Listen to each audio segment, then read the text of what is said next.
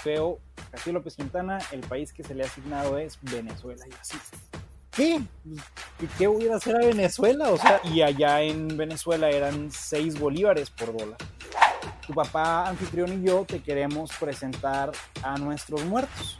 Pero me doy cuenta que se robaron mis tenis, el costo de la gasolina era una burla, te costaba más el agua ciel que llenar el tanque de, un, de, de una camioneta de 8 cilindros. ¿no? Le empezaron a mentar madres a Maduro ahí en el antro, todos, fue un coro, un coro unánime.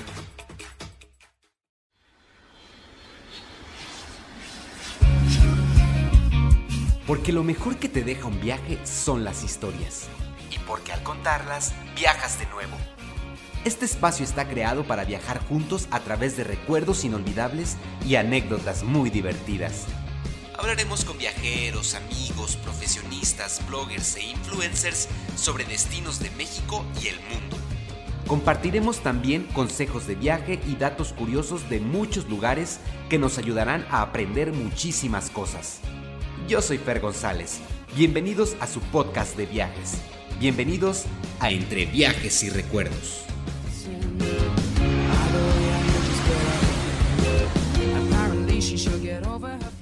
¿Qué tal amigos? ¿Cómo están? Bienvenidos a un episodio más de Entre Viajes y Recuerdos. Oigan, van a tener que disculparme en este episodio si mi audio eh, no es el de la mejor calidad, pero tuve un pequeño inconveniente con el micrófono que uso. Les cuento, el micrófono que uso es un micrófono de la marca Blue. Eh, el modelo se llama Yeti y es un micrófono que yo recomiendo muchísimo para todo aquel que tiene la intención de pues emprender algo relacionado con audio, de, mm, de que su voz se escuche bien o de grabación con algún instrumento musical, etcétera, etcétera. Entonces, eh, tuve un pequeño inconveniente, la verdad amigos, tengo que contarles, perdí el cable de conexión con mi computadora y pues la verdad ahí se me complicó un poco conseguir eh, otro en el lugar en donde estoy, pero bueno, ya encontré la manera de grabar y de que el contenido se siga generando, así que pase lo que pase, eh, caigan rayos o tormentas, ustedes van a seguir escuchando este podcast. Así de comprometido estoy con el proyecto. Y eh, pues nada, amigos, darles la bienvenida a este episodio número 15. Fíjense que en este episodio, amigos, de verdad que yo estoy, em, eh, pues, este episodio es bastante profundo. Les voy a platicar por qué. En el mundo existen, pues, muchos países. Hemos hablado en otros, otros episodios acerca de cuántos países existen en el mundo. Y también existen diferentes sistemas políticos que pues sabemos que, por ejemplo, en nuestro país, en México, eh, el, el, sistema político que nos rige es la democracia. Un poquito entre comillas me atrevería a decirlo, pero bueno, eh, a final de cuentas es la democracia. En el país en el que ustedes nos estén escuchando, no sé exactamente eh, cuáles sean los sistemas políticos o cuántos haya, pero bueno, en, en general conocemos como dos eh, que son los más populares en el planeta. Uno de ellos, les decía, es la democracia, que se define como el sistema político que defiende la soberanía del pueblo y el derecho del pueblo a elegir y controlar a sus gobernantes. O sea que a grandes rasgos, pues el poder reside en el pueblo.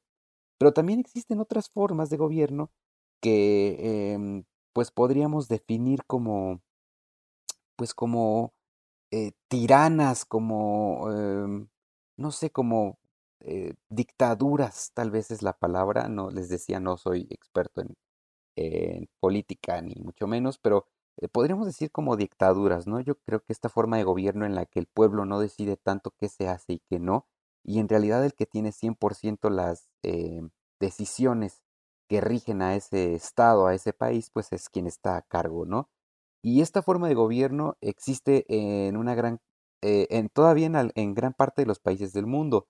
Estamos hablando de que más o menos el 28% de los países del mundo se rigen bajo dictaduras.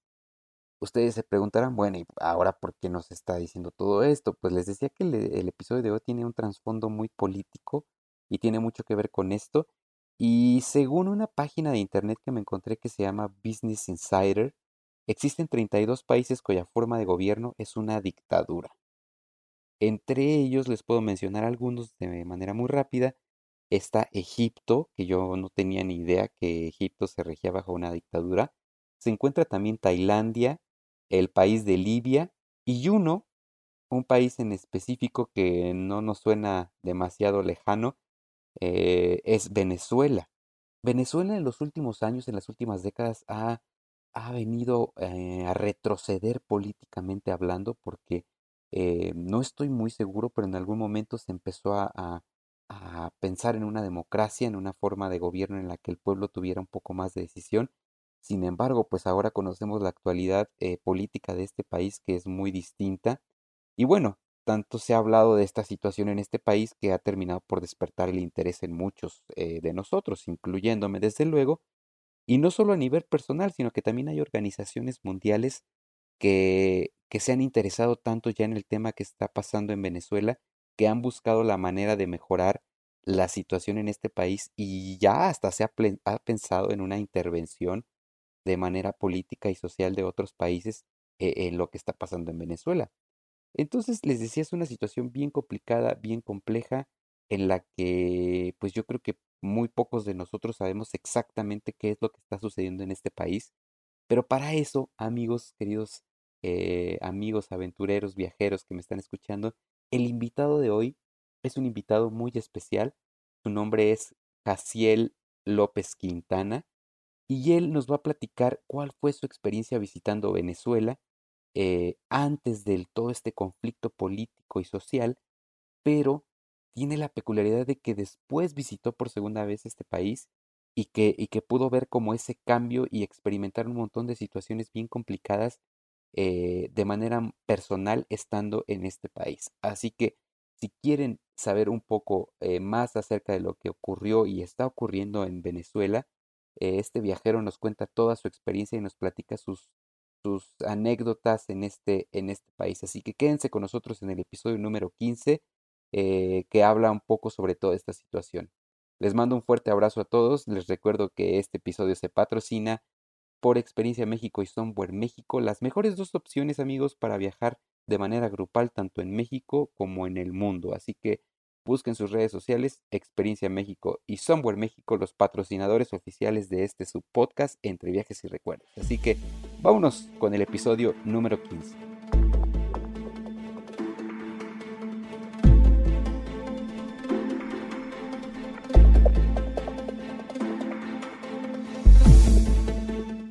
Muy bien amigos, bienvenidos entonces al episodio número 15 de Entre Viajes y Recuerdos. en este episodio especial les comentaba, tenemos como invitado a una persona que, eh, bueno, ahorita ella se, e, esta persona se encuentra en, en la ciudad, eh, en una ciudad de Chihuahua, nada más y nada menos que en Ciudad Juárez, Chihuahua.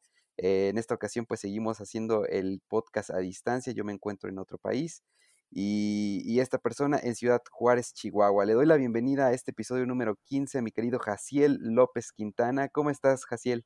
¿Qué tal, Fernando? Muy bien, muy bien, muy contento de estar aquí con, contigo en este podcast.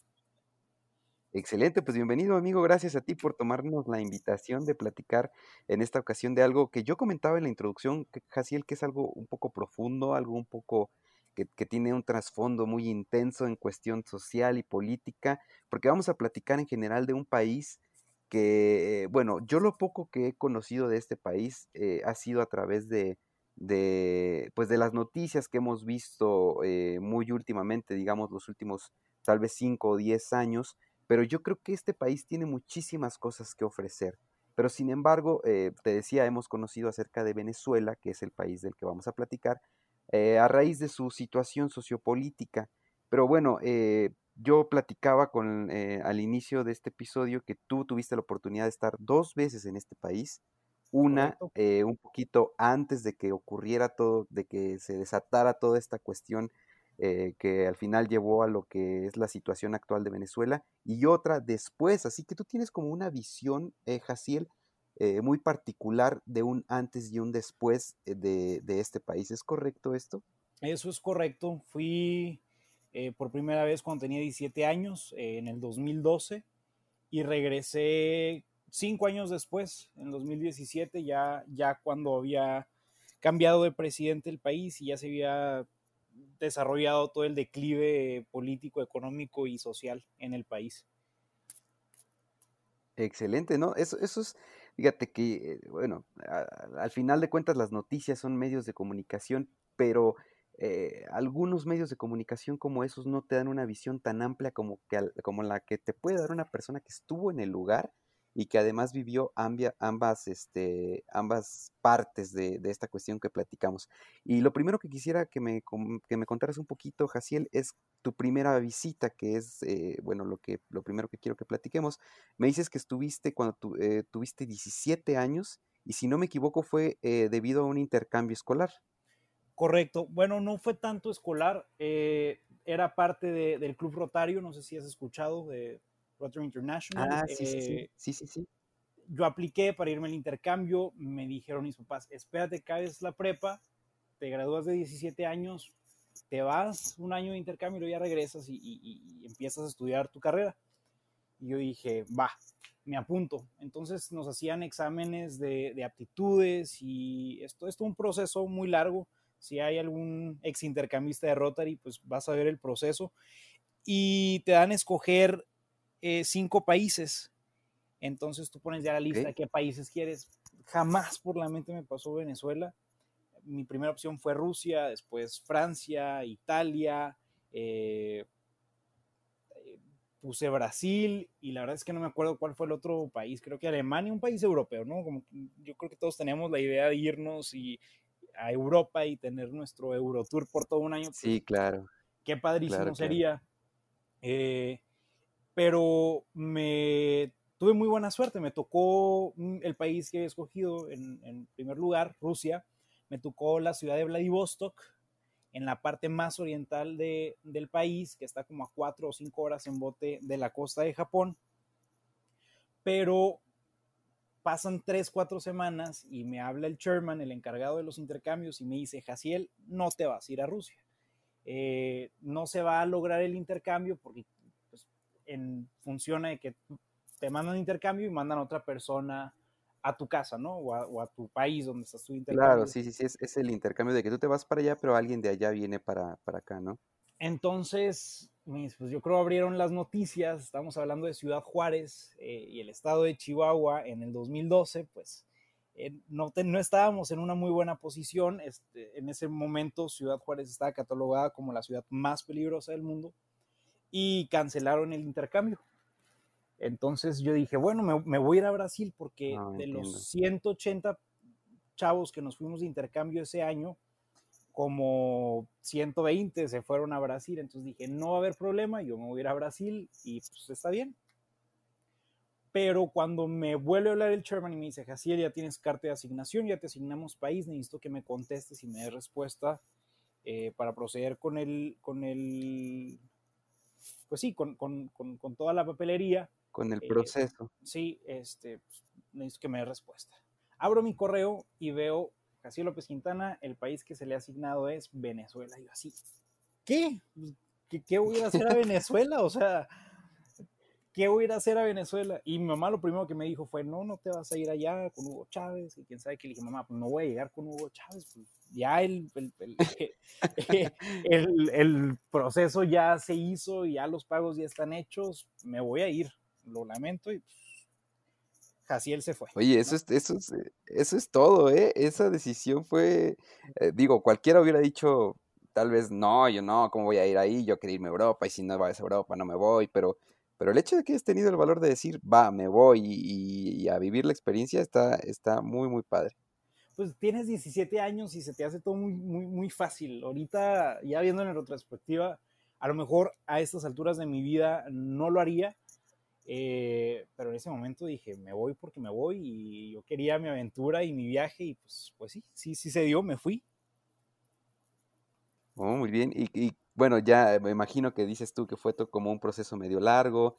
Eh, ya se llegó el día, eh, Jaciel, de que eh, iniciaras tu viaje a Venezuela. ¿Cuáles fueron tus primeras impresiones al llegar? Digo, todo esto tomando en cuenta, claro, que estamos hablando en el periodo donde estuvo como líder político del país este, Hugo Chávez. pues mira, para empezar, en ese momento económicamente Venezuela estaba mucho mejor que, que México. El dólar aquí estaba a 12 pesos o 13 pesos por dólar eh, y allá en Venezuela eran 6 bolívares por dólar. Entonces, pues magnífico, ¿no? Eh, y llego a Venezuela, llego muy temprano, como a las 7 de la mañana, me acuerdo, salió el vuelo de la Ciudad de México a las 2 de la mañana o 3 de la mañana, no recuerdo, y son 5 horas de vuelo desde la Ciudad de México hasta, hasta Caracas.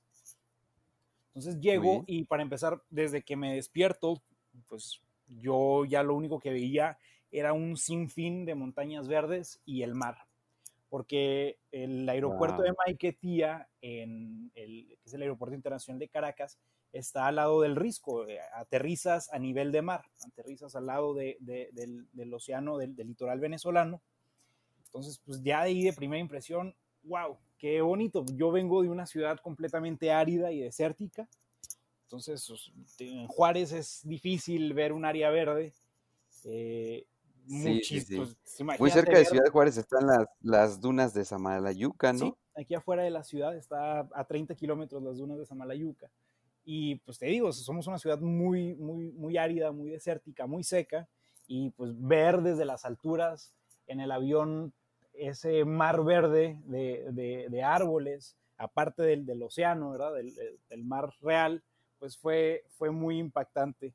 Pero llegas eh, y en cuanto te bajas del avión, ¡pum! Sientes completamente húmedo. Yo estaba viajando con, un pantalón de mezclilla, una camisa y un saco, un blazer que, teníamos llenos de pins y cosas que colgamos los intercambistas. Te mando una foto para que, para que tu audiencia lo pueda ver, que es, es, muy peculiar de, del intercambista de Rotary.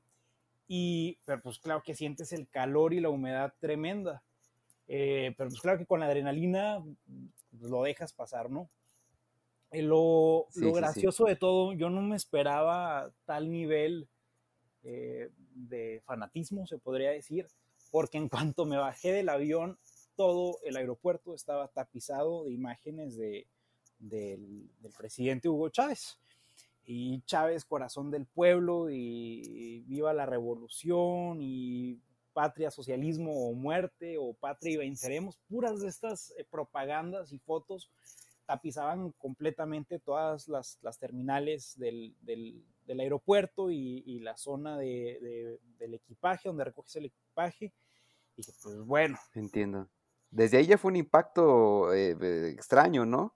Porque digo, aquí en México también estamos acostumbrados un poco a las campañas políticas, a, las imágenes de estas de, propaganda de presidentes, de partidos políticos y todo, pero, pero yo creo que todavía en Venezuela, como bien lo dices, sí se vive ya a nivel de fanatismo, ¿no? Como que está mucho más arraigada esta cuestión de la propaganda política y, de, y del marketing político ya es una, ya era una, ya es una cuestión muchísimo más allá de lo que podemos nosotros eh, visualizar aquí en México. Sí lo vemos y sí tenemos esos espacios publicitarios de, política, pero lo vemos en, épocas electorales o en épocas de precampaña, pero ya el presidente ya tenía 13 años siendo presidente, en, estoy hablando del 2012 y él entró a la presidencia en el 99.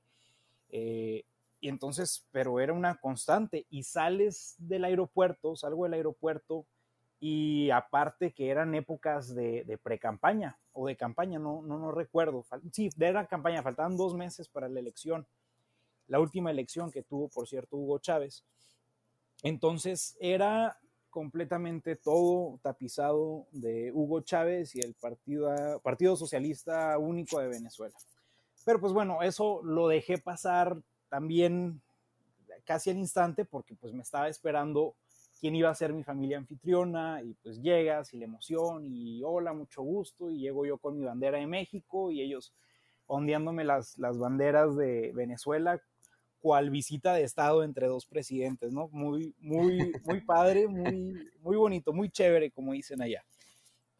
Y llegamos, eh, y pues lo, lo, primero que ves, y si alguien decide ir a Venezuela, yo les pediría que tengan la mente abierta, igual pasa en la Ciudad de México, no todo es la, la, parte bonita saliendo del aeropuerto, pues se ve, se ve mucha pobreza y ya después atraviesas un túnel gigante, como de unos 4 o 5 kilómetros, que atraviesa toda esta maraña de cerros que dividen el, el, el, la, la, playa, el mar, eh, de la ciudad. Eh, tardas aproximadamente 40 minutos de, del aeropuerto a ya llegar a Caracas. Entonces, pues bueno, ya entras a Caracas y ¡pum! edificios por, por todos lados, que después en, en, otros viajes que he tenido por Sudamérica, como Panamá o Colombia o Brasil, me di cuenta que es, que es una constante. La gente vive verticalmente, la gente vive en edificios y aquí en México eso no lo vemos más que en ciudades como México, Ciudad de México, Monterrey, o Querétaro, o Guadalajara, pero en el resto del país, pues no se, no, no, no, se ven muchos edificios, ¿no? Entonces, sí, sí, sí, claro.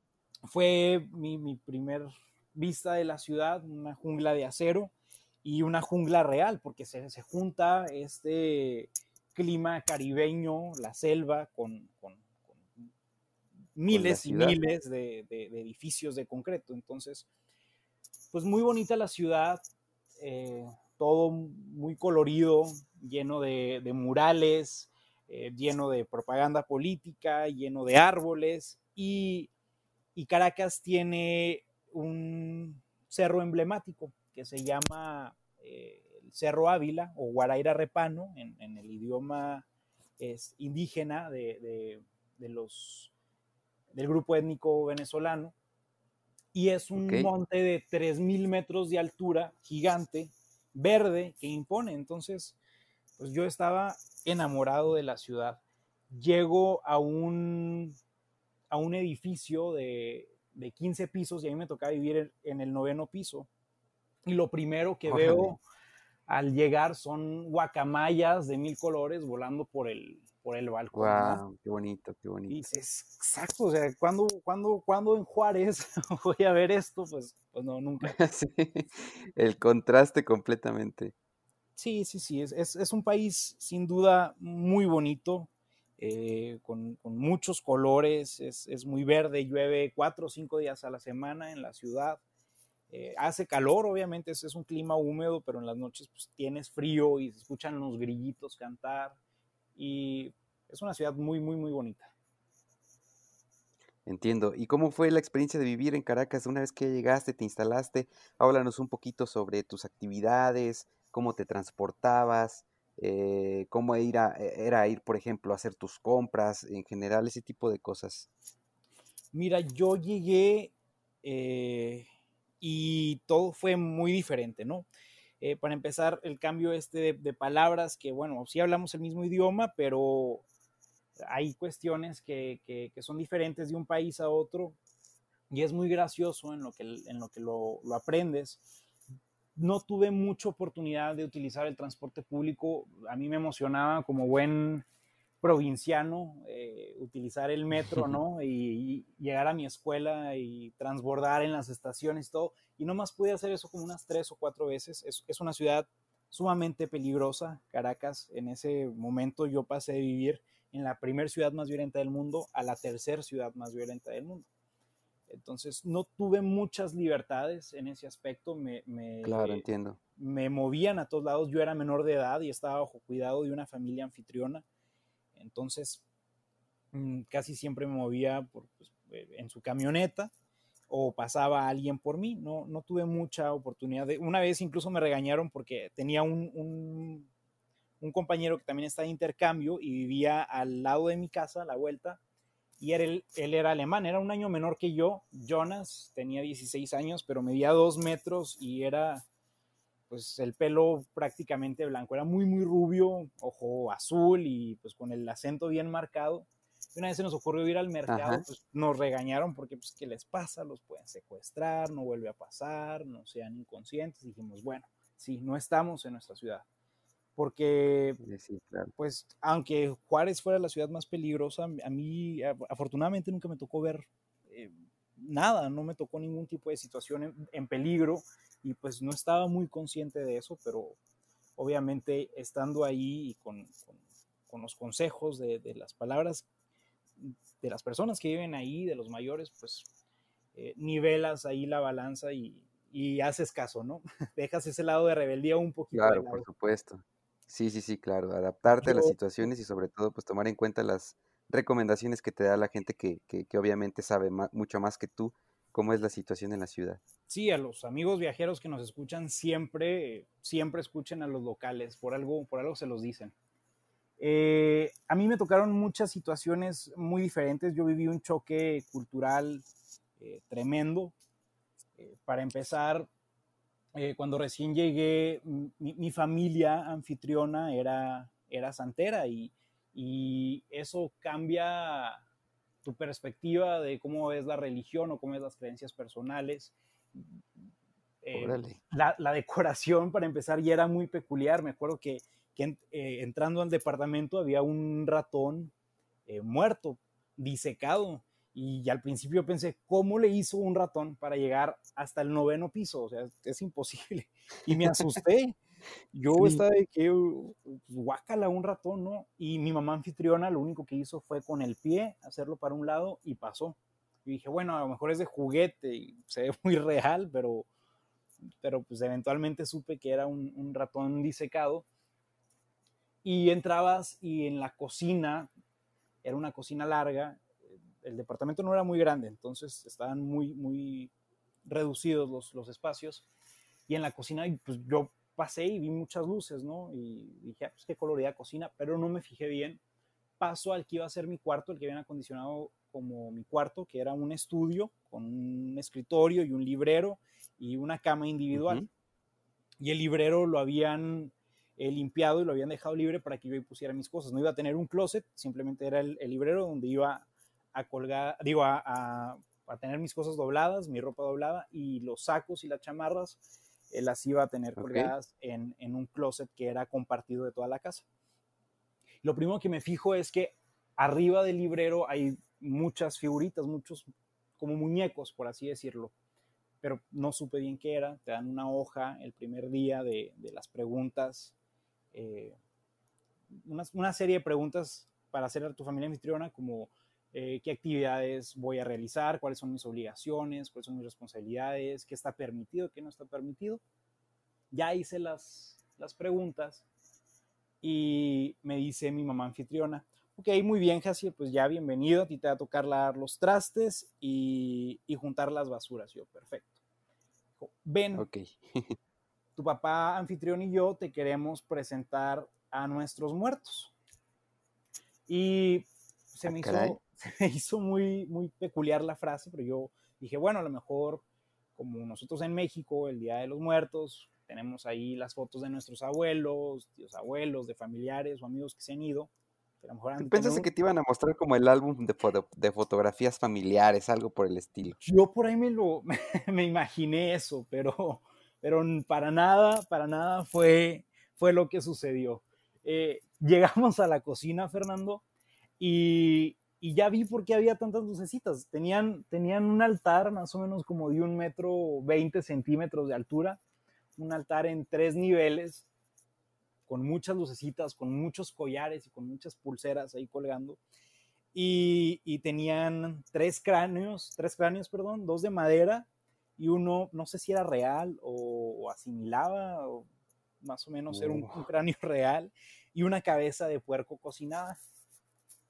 Y yo, pues no es como el altar de muertos, ¿no? De nosotros, pero... Estoy, estoy tratando de imaginármelo, Jaciel, me cuesta mucho trabajo, pero estoy, estoy tratando de visualizar esa, esa imagen en mi cabeza. Y, me está costando mucho trabajo porque sí está, impactante, ¿eh? está impactante, pero desde luego es una situación que que como tú dices, pues es, es, es, una forma muy distinta de vivir una, una, religión, no sé si llamarlo religión o creencia tal vez, que sí, sí impacta. Digo, a nosotros la cuestión de la muerte en México sí es una situación que está muy arraigada a nuestra cultura, que está, que está muy presente en nuestro día a día, pero hay quienes la viven de una manera muy distinta y en este caso pues e, es una manera muy, pero muy, muy distinta. Sí, sí, sin duda esta era una manera muy distinta de ver la muerte y yo en ese momento todavía no comprendía qué era lo, que estaba eh, sucediendo. Entonces, pues yo ahí, un chamaco de 17 años, medio asustado, pues, pero no sé, con la apertura de, querer eh, encajar con, quien iba a vivir el próximo año, este, pues, me dejé llevar, ¿no? Entonces, eh, mi mamá anfitriona pone su mano derecha sobre mi, sobre mi cabeza y, dice Salam Aleikum, Aleikum Salam, que creo, no sé si me equivoque, es en árabe, eh, que la paz esté contigo. Y se regresa, que esté contigo la paz. Y, pero era, para mí era la primera vez que lo escuchaba y entonces empieza eh, Changó, Yehová, eh, Oye, que no, no tú pensaste tú ahí, ¿qué, qué me están haciendo? ¿Qué, va a pasar conmigo? ¿Qué es esto? ¿Y en, dónde me metí, mamá? ¿Por qué me dejaste venir acá? Te debía haber hecho caso. ¿Qué estoy haciendo aquí, no? Y, y, yo de que, ¿qué está pasando? Ya empieza de que no, bendice a nuestro hijo, cuídalo de todo el mal, cuídalo de la muerte y que esto y que el otro. Y yo te lo juro que tenía la sangre en los pies y dije, yo no sé qué estoy haciendo aquí. Pero... Me imagino, me imagino. Se acaba eso y me dijo, ven, este, vamos a presentar ahora sí el altar principal. Y yo, ¿qué? Este no es el altar principal. Pues, me parece un altar bastante bien realizado, pero bueno, pasamos al fondo de la cocina. Había un cuarto, un cuarto que perfectamente puede haber sido eh, un cuarto que yo ocupara. Eh, estaba independiente y tenía un baño completo y ahí andaba en lugar del estudio me pudieron haber, que haber, pudieron haber quitado ese altarzote y me pudieron haber metido a mí ahí. en el estudio pudieron haber tenido ella suelta y yo acá un poquito más privacidad, pero bueno, ¿no? Era su casa y yo era como quien dice un invitado.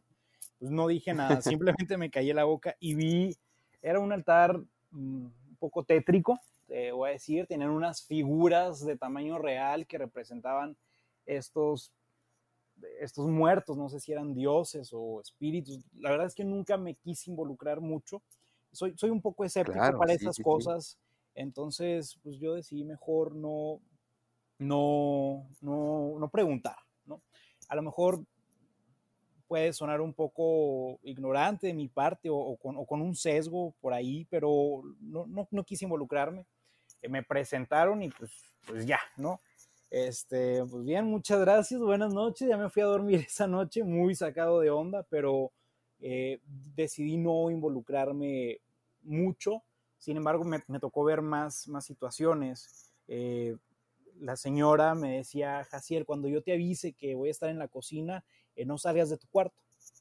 Y era una rutina, pero yo no sabía por qué. Y, y una vez se le olvidó decirme que iba a estar en la cocina yo estaba en, mi cuarto, estaba en el estudio, en la computadora, y me dio mucha sed, salgo y entro a la cocina y enfrente del, primer altar que les comenté, el, chiquito, el de tres niveles, estaba, estaba ella sentada en un banquito casi a la altura del piso, completamente vestida de blanco, cubierta la cabeza también con una pañoleta blanca llena de, collares, y, y se estaba echando una botella entera de aguardiente y fumándose un puro cubano y estaba hablando en lenguas y eh, estaba en un trance ella.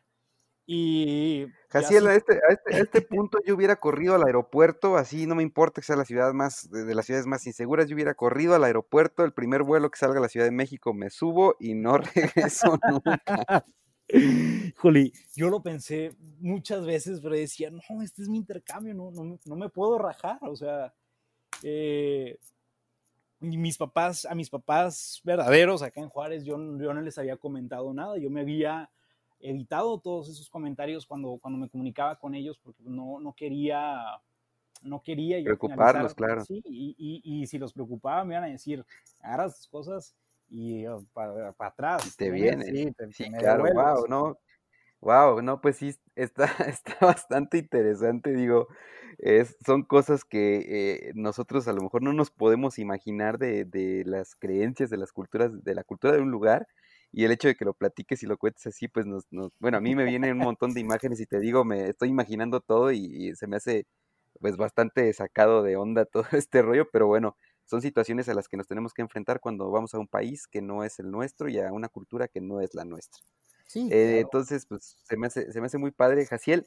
Entonces, bueno, eh, eh, pasemos un poquito ya de, de, de esta tu, primera experiencia en Venezuela, de, de, cómo lo viviste, de todo esto. Eh, me imagino que al año tú regresas a México y, bueno, avancemos los acontecimientos un poquito hasta, hasta marzo, 5 de marzo del año 2013, el fallecimiento del dirigente político del país, Hugo Chávez, A partir de este momento yo creo que toda la situación sociopolítica de Venezuela cambia por completo de una manera eh, radical, 180 grados, y, de ahí en fuera se vienen un montón de cosas eh, que, provocan una decadencia bastante importante en el país. ¿Cómo es que tú decides volver? ¿Por qué? ¿Y cómo, cómo te encontraste con toda la situación después de que habías conocido eh, eh, Venezuela años antes, cuando todo estaba un poco más normal? Mira, cuando, cuando yo estaba allá, Venezuela era un país económicamente estable. Políticamente no, pero era económicamente estable. El costo de la gasolina era una burla, te costaba más el agua ciel que llenar el tanque de, un, de, de una camioneta de ocho cilindros, ¿no?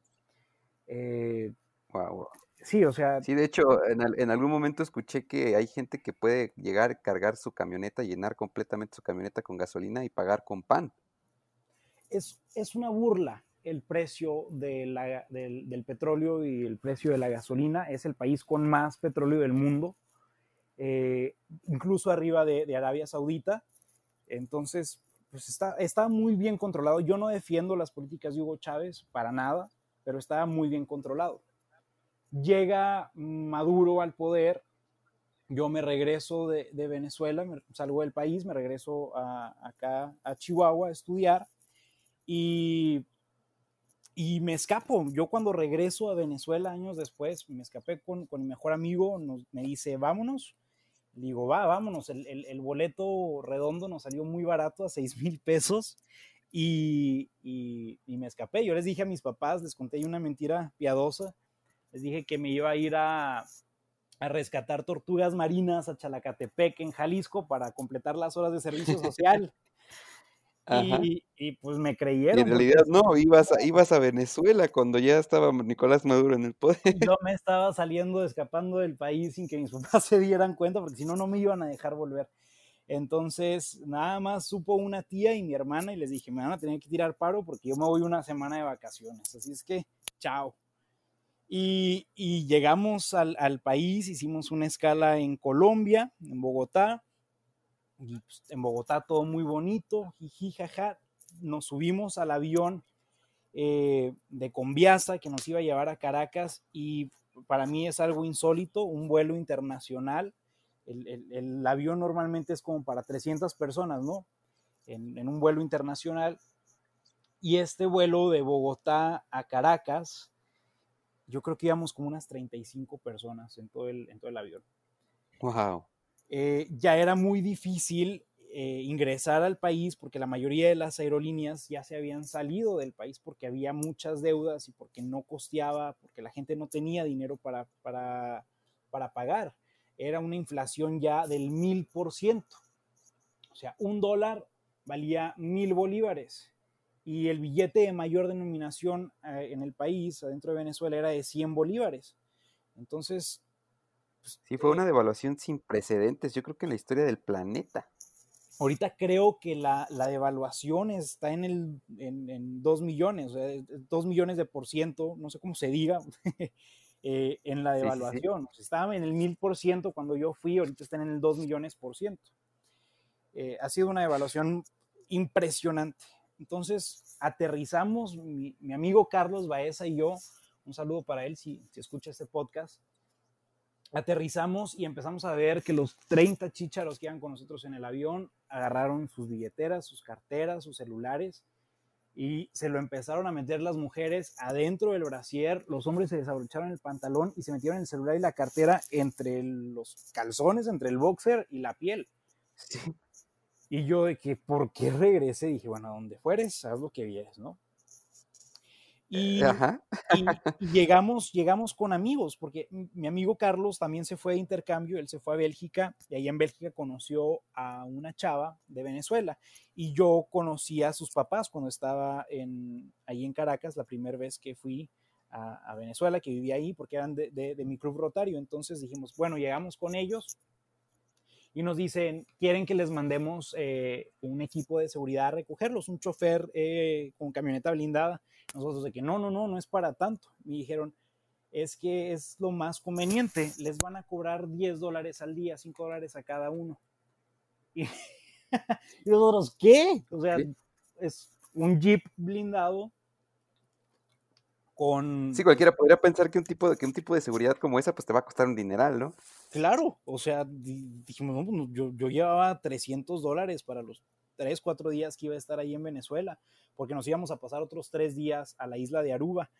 Entonces, nos dijimos, pues por 10 dólares, claro, o sea, pues adelante y sirve que no se arriesguen ustedes de bajar hasta el aeropuerto, porque el aeropuerto ya se ha convertido en una zona muy, muy peligrosa, porque la gente vaya asalta los viajeros internacionales, piensan que traen mucho dinero y, los asaltan, ¿no? Entonces dijimos, bueno, es lo más conveniente, nos va a salir muy barato, son 10 dólares y, que para ellos significaba 15 días de, sueldo. Entonces, nosotros, pues bueno, adelante. Llegamos. Qué fuerte, ¿eh? qué fuerte de repente darte cuenta con eso, eh, darte cuenta de eso que 10 dólares 15 días de sueldo. Increíble. Sí, exacto. Y eso en ese momento. Ahorita creo que es 3 dólares el, salario mínimo mensual. O sea, con, como se ha ido desarrollando la, devaluación y la inflación en el país sudamericano, te digo, esos eran buenos tiempos en el 2017. Y digo buenos entre comillas. sí, eh, claro, claro llegamos a la casa de nuestra amiga Fefi, eh, Estefanía, nada más que le decíamos de cariño Fefi, y pues todo muy padre, nos recibieron, eh, yo con mucho gusto saludé de nuevo a los señores, a, Marina y a Marco. Oye, ¿no te, ¿no te, recibieron de nuevo con luces, eh, ahí velas y ratones muertos, ¿no, ¿no? ¿Ya no? Ellos, ellos, ellos no practicaban esa religión. Ah, ok. ellos, ellos no, yo creo que ni siquiera sabían que los que vivían en religiones practicaban esa religión, porque aparte a mí me tenían prohibido decir que, vivía con santeros. Pero ah, bueno, este, llegamos y, me enseña Marina, la mamá de, nuestra amiga, mira Jaciel, este, pues ya sabía que iban a venir, les, les estuve negociando en un grupo de WhatsApp de, vecinos toda la semana, cambiar un kilo de arroz por, por un kilo de, harina pan para hacerles arepas y, tengo dos semanas batallando en conseguir mantequilla. Y para mí era, era como una cachetada con guante mojado en la cara decir, ¿cómo en cuatro años se fue el país a este, a este hoyo? y y a todos los veía muy flaquitos y, fue una frase muy constante en, ese viaje que tuve de vuelta a Venezuela. Yo les preguntaba, pues, ¿qué les pasó? La dieta de Maduro, la dieta de Maduro, la dieta de Maduro. Pues, no importaba si tenías dinero o no, si tenías dólares o no, la cuestión es que no había comida. En, los días que estuvimos ahí era ver las filas de 4 o 5 kilómetros para entrar al mercado y yo no, yo no creía, o sea, nosotros, mi amigo y yo, llevamos toda una maleta de, con latas, con productos de higiene personal, eh, champú, papel higiénico, toallas eh, femeninas, desodorantes. Tuvimos un pequeño percance en el aeropuerto, nos abrieron el embalaje y nos robaron la mitad de esos productos, pero... O sea, desde el aeropuerto, la propia, los propios personal del aeropuerto Sí, desde que llegar, estás ahí en, las, en las bandas estas de donde recoges el equipaje y llego y veo y mi embalaje abierto. dije, bueno, no tienes miedo, voy, me acerco a un, a un, a un guardia, que ahí resguardan el, el, aeropuerto, la Guardia Nacional Bolivariana, y les dije, ¿sabes qué? Este, soy viajero internacional, vengo llegando, mi maleta está embalada y me estoy dando cuenta que está abierta me dijo, ok, vamos a abrirla, no te preocupes, este, tú tranquilo. La abro, pues no, no había nada que me hubieran puesto, que ese era mi miedo, pero me doy cuenta que se robaron mis tenis, mis crocs, ahí creo que me hicieron un favor en robarme mis crocs. Este, me robaron desodorante, me robaron unas gorras, me robaron eh, parte del papel higiénico que llevábamos, toallitas húmedas, unas toallas femeninas. Pero otra parte se salvó, entonces pues creo que tuvimos poquito de éxito en eso, ¿no? Entonces, todos los días eh, comíamos pues racionalizado, porque la cuestión estaba muy difícil, entonces mi amigo y yo optamos por, por invitar a, la familia esta que nos estaba hospedando, pues de ir a comer fuera, realmente podíamos comer seis personas y no nos gastábamos 10 dólares. fue, fue mejor y salíamos, íbamos que a comer unas mega hamburguesas y que pizza y comida italiana y que pidan cervezas. Fuimos a la colonia Tobar, que es, que es un lugar precioso turístico ahí en Venezuela, es una pequeña aldea eh, alemana y pues comes salchichas y los bratwurst y el corte de carne y la cerveza y todo. Sí, sí, sí. Y salió baratísimo, incluso nos fuimos de rumba. Eh, muy, graciosa, muy graciosa la historia de, de, la rumba porque nos estábamos alistando todos, ¿no? Y mi amiga Fefi le habló a unas amigas de ella, y nos juntamos todos ahí en su casa y de ahí nos íbamos a ir al antro, en las Mercedes, la zona, la zona de la vida nocturna en Caracas y ya estábamos todos muy, muy que pues, ¿no? Muy listos. Este, muy bien vestidos, ya preparados para ya, estas chavas maquilladas, nosotros en, en, perfumados, como dice mi abuelita, y ya bien peinados, todo, ¡pum! Se va la luz. Entonces no podíamos salir de la casa porque la casa de mi amiga Fefi estaba eh, cerrada por cortocircuito. Entonces, si no había electricidad, no podíamos salir de la casa. Pero la luz se fue en toda la ciudad, eh, eh, en parte de la ciudad o en toda la ciudad. Fue como en un 20% de la ciudad, un 20% de, del área de la ciudad, de la mancha urbana. Fue un apagón, eh, pues no sé, yo creo que le habrá afectado como a un millón y medio de personas. Caracas es una ciudad de 7 millones de personas. Entonces, en ese momento, pues empiezas a sentir el calor de estar ahí en pleno Caribe sin aire acondicionado, pues dijimos, nos tenemos que salir ya o ya. Y nos dice Fefi, bueno, pues nos, podemos brincar la, la, reja, pero si en eso este, regresa la electricidad, pues van a quedar chamuscados. Pues no importa, vamos a brincarnos ya.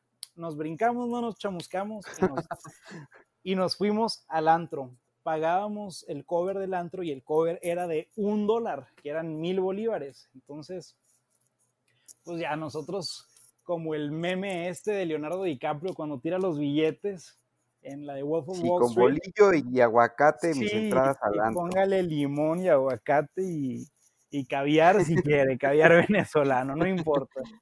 Este, les, pues, les, pagamos el, el, cover ahí a nuestras amigas y entramos y nos dicen, no, con este tienen derecho a un, pues a un ron con coca, pero tienen que subir al tercer piso del antro y ahí se los van a dar.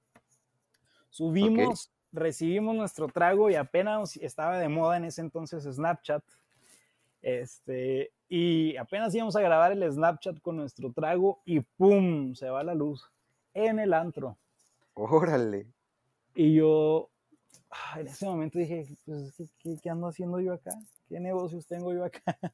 me, asusté, me asusté mucho, la verdad, porque dije, no va a haber aquí un carterista y en la oscuridad no saqué hasta el alma. Todo, sí, claro. Sí, pero como a la media hora volvió, la gente como que ya sabe, ya está acostumbrada. Eh, le empezaron a mentar madres a Maduro ahí en el antro, todos, fue un coro, un coro unánime.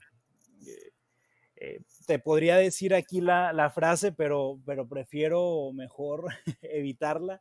Este desahógate, amigo, desahógate. Si la quieres decir, ah, tenemos la magia de pues. la edición, así que tú dila y ahí le ponemos un les decía, le gritaban todos Maduro. Maduro, que son las, las majaderías de allá, ¿no?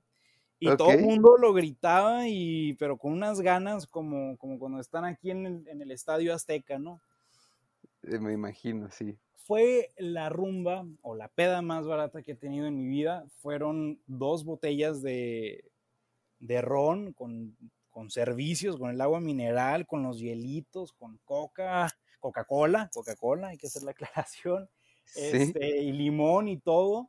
Y, y, creo que fue una botella también de espumosa, la verdad, me puse medio mal, no recuerdo muy bien, pero sí me acuerdo cuánto pagamos, porque cuando pagamos se me bajó la borrachera y regresé a la vida porque fue una burla. Fue una burla que pagamos como 56 dólares por lo todo, por, todos, por todo el consumo de todos. Por todo el consumo, o sea, que acá, pues en México, no, al menos en Chihuahua o en Juárez, yo no lo hubiera visto, ¿no? No, no, no, yo creo que en este, ninguna parte. Éramos seis personas en una mesa y trago tras trago tras trago y eh, te digo, era, un poco una burla también porque al momento de pagar fue muy difícil. Yo, yo cambié nada más 100 dólares y te digo, en ese momento el, el billete de mayor denominación era de 100 bolívares, entonces tenía 100 mil bolívares en efectivo, traía las pacas ahí de billetes, cual película del, de las mafias, este, los, paquetes de billetes eran, eran pues, lo que traía, entonces terminó siendo mi mochila, mi cartera. Mi cartera mm, realmente no la utilicé porque no me cabían los billetes y no, no por presumir, porque realmente es una, es una cuestión muy lamentable, pero se sentía muy, pues muy divertido. Te, voy a muy, se sentía muy divertido ahí andar con tanto billete que no La sensación de traer el puño de billetes en la mochila y de saber que, pues, prácticamente tú eres ahí eh, la persona que puede hacer y comprar lo que quieras, ¿no? Eran billetes que no tenían valor, pero pues te sentías bien padre, ¿no? Bien chévere ahí con tanto billete. Sí, sí, sí. Oye, qué increíble experiencia, Jaciel. Lamentablemente estamos llegando ya a la parte final de este podcast. Yo estoy encantado escuchando tus historias, de verdad que estoy impresionado además también por, eh, pues por todo lo que me estás contando, porque te, te, te, contaba al inicio, para mí Venezuela es un país, pues sí, ciertamente conocido, ciertamente este, familiar, pero, pero nadie como una persona que haya estado ahí o que viva ahí o que sea de ahí, te va a poder contar las, las situaciones reales que se viven dentro del país. Entonces, eh, yo estoy encantado. Eh, cabe mencionar un par de reflexiones antes de pasar al último bloque. La primera de ellas es que, es que Venezuela, como bien lo has dicho, es un, es un país de maravillas naturales impresionantes. Hay un montón de, de, cascadas, entre ellas una de las cascadas más grandes del planeta. La más grande del eh, planeta. La más grande del planeta es el Salto del Ángel, si no me equivoco. Ángel, en Roraima. Que tiene una altura impresionante, las playas hermosísimas, la vegetación, en fin, es un país que tiene un montón de cosas que ofrecer en cuanto a belleza natural y turismo que lamentablemente está sumergido en una situación política y social que ha llevado a los venezolanos a, correr, a huir lejos de su país, que es una situación que, a mí me entristece porque salir de tu país para tener que buscar oportunidades en otro país es una cosa muy triste y muy complicada. Y desde luego también la siguiente, la otra parte que nos deja reflexionar esta plática es, es a valorar.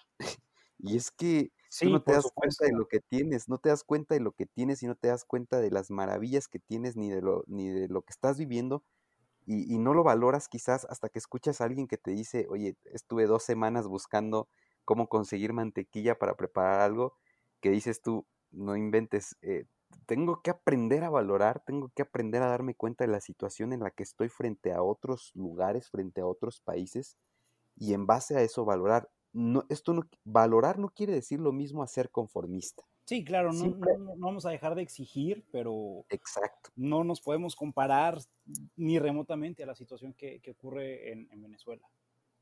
Exacto, exacto. Ese es, el, ese es el punto al que yo invito a todas las personas que estén escuchando este episodio a que pensemos un poquito, reflexionemos y desde todo, eh, desde, perdón, eh, sobre todo valoremos, valoremos lo que, lo que tenemos y pues demos gracias, demos gracias eh, por, por, las grandes bendiciones que tenemos en nuestro país, que a pesar de que sí tenemos carencia, que tenemos inseguridad, que tenemos eh, un gobierno que es, ha sido eh, incompetente, pero, pero aún así tenemos muchas cosas muy buenas, entonces aprender a valorar eso y aprender a, dar gracias por eso.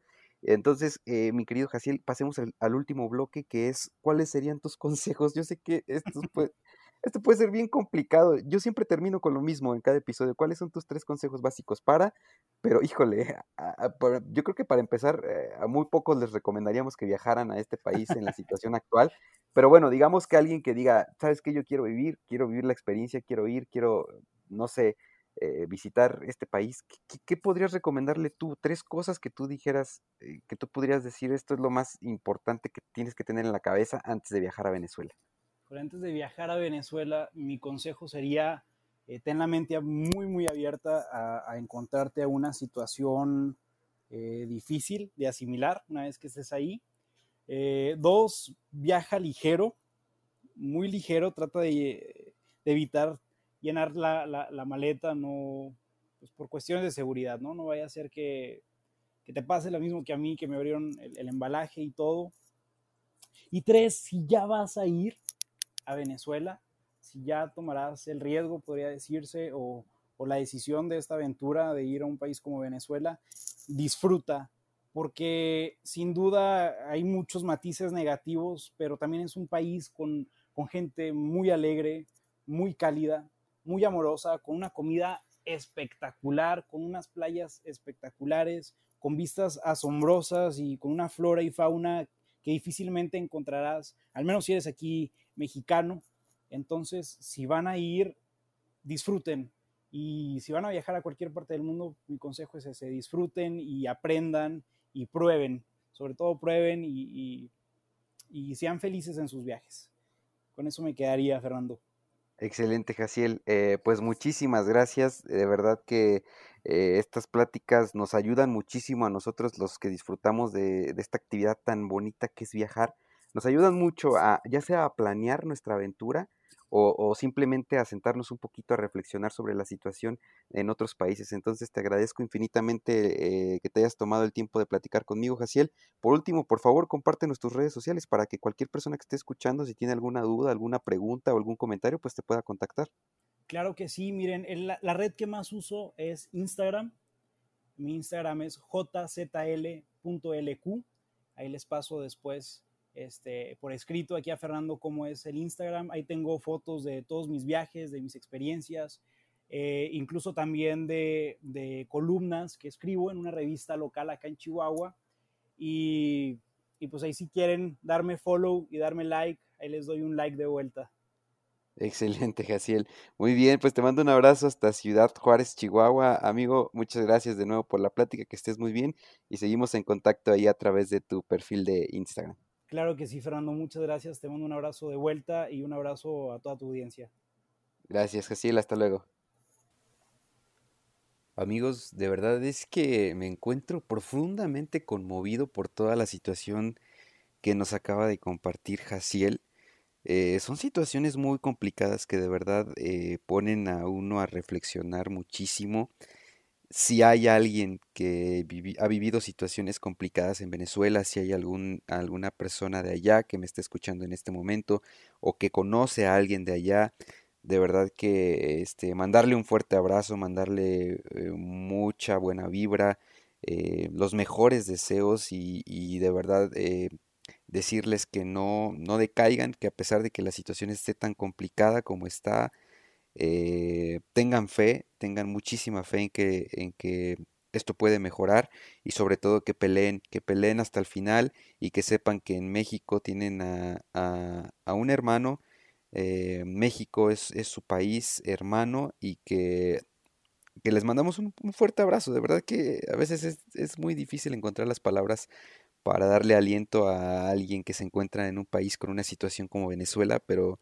pues bueno, eh, nada más que mandarles eh, un, fuerte abrazo y las mejores vibras. Y pues bueno, eh, darles las gracias a todos ustedes que me están escuchando también por, por pues estar nuevamente con nosotros, por compartir con nosotros estas experiencias a través de este podcast.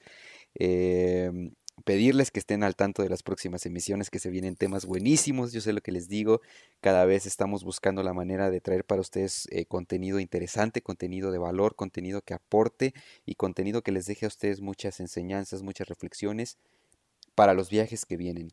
Eh, entonces, pues eh, estén al pendientes de nuestras redes sociales de Entre Viajes y Recuerdos.